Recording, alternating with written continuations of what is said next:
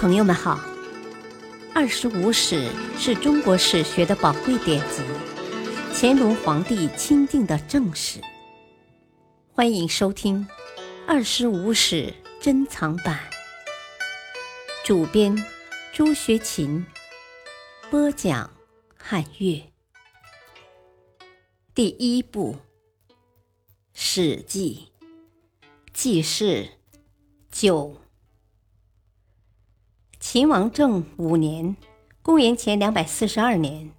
秦军攻击魏国，夺其酸枣等二十城，设东郡。又于秦王政六年，公元两百四十一年，粉碎了楚、赵、魏、韩等国第四次，也是最后一次合纵对秦的军事进攻，还用反间计除掉了反秦最激烈的魏国信陵军。至此，在疆土广大、兵强马壮的秦国面前，东方六国君主形同于秦的郡县长官。秦王政九年（公元前两百三十八年），平嫪毐之乱，嬴政亲自执掌政权，随即出动大军，以摧枯拉朽之势横扫六国旧势力，史称秦灭六国。于秦王政十七年（公元前两百三十年）灭韩；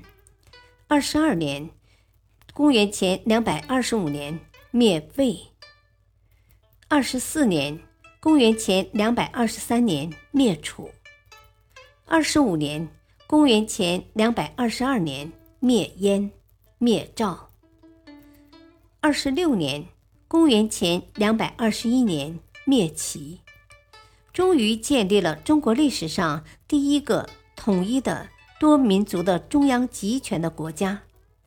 历史翻开了新的一页。春秋战国是一个有着灿烂文化的时代。平王东迁以后，随着王室的衰微，过去由王室垄断的学术文化走向民间。私人治学和向弟子传授学问开始出现。春秋后期，老子和孔子成为一代学术的代表。老子讲道和无为，孔子讲仁和礼。孔子还对前代学术文化进行全面总结，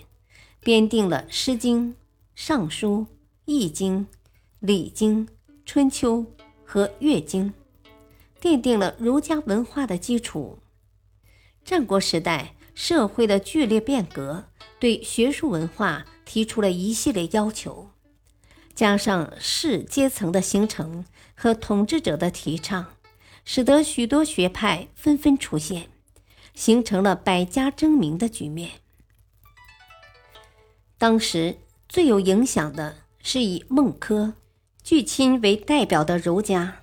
以周庄为代表的道家，以墨翟为代表的墨家，以韩非为代表的法家，以邹衍为代表的阴阳家，以公孙龙为代表的名家，以孙膑为代表的兵家，以许行为代表的农家，以张仪、公孙衍、苏秦为代表的纵横家，以吕不韦为代表的杂家。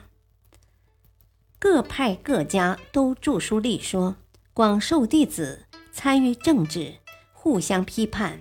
又互相渗透，学术思想极为繁荣，促进了社会的前进和学术的发展，奠定了中国传统文化的思想基础。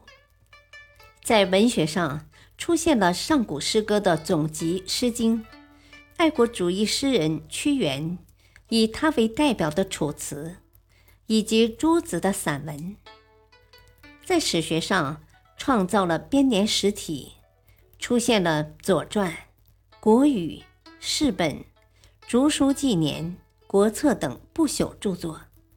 在科学技术上，有在当时世界上最为先进的天文观测记录和阴阳合历的历法，有其人甘德和魏人石申。著作的河边干石心经，有扁鹊等精通各科的名医，有先秦医学经验结晶的《黄帝内经》，这些都是令人自豪的。秦王政统一六国以后，着手建立和健全专制主义中央集权的国家机器。他首先确立了至高无上的皇权，称专制政权的最高统治者为皇帝，在皇帝之下设三公九卿的中央官制，一切大事由皇帝裁决，废除分封制，实行郡县制，郡县长官由皇帝任免，不许世袭，在基层实行乡亭里的行政组织。和五十连坐制度，有效地加强了统治，奠定了以后历代王朝统治制度的基本模式。同时，建立了庞大的军队，制定了完整严酷的法律。他还在全国推行重农抑商政策，确认土地私有，统一文字，统一度量衡，统一车轨，统一货币。修筑直道和驰道，收缴民间兵器，筑成巨型的帝王编钟公悬，焚书坑儒，实行愚民政策，加强思想统治，实施了一系列的巩固统治的措施。感谢收听，下期播讲时，敬请收听，再会。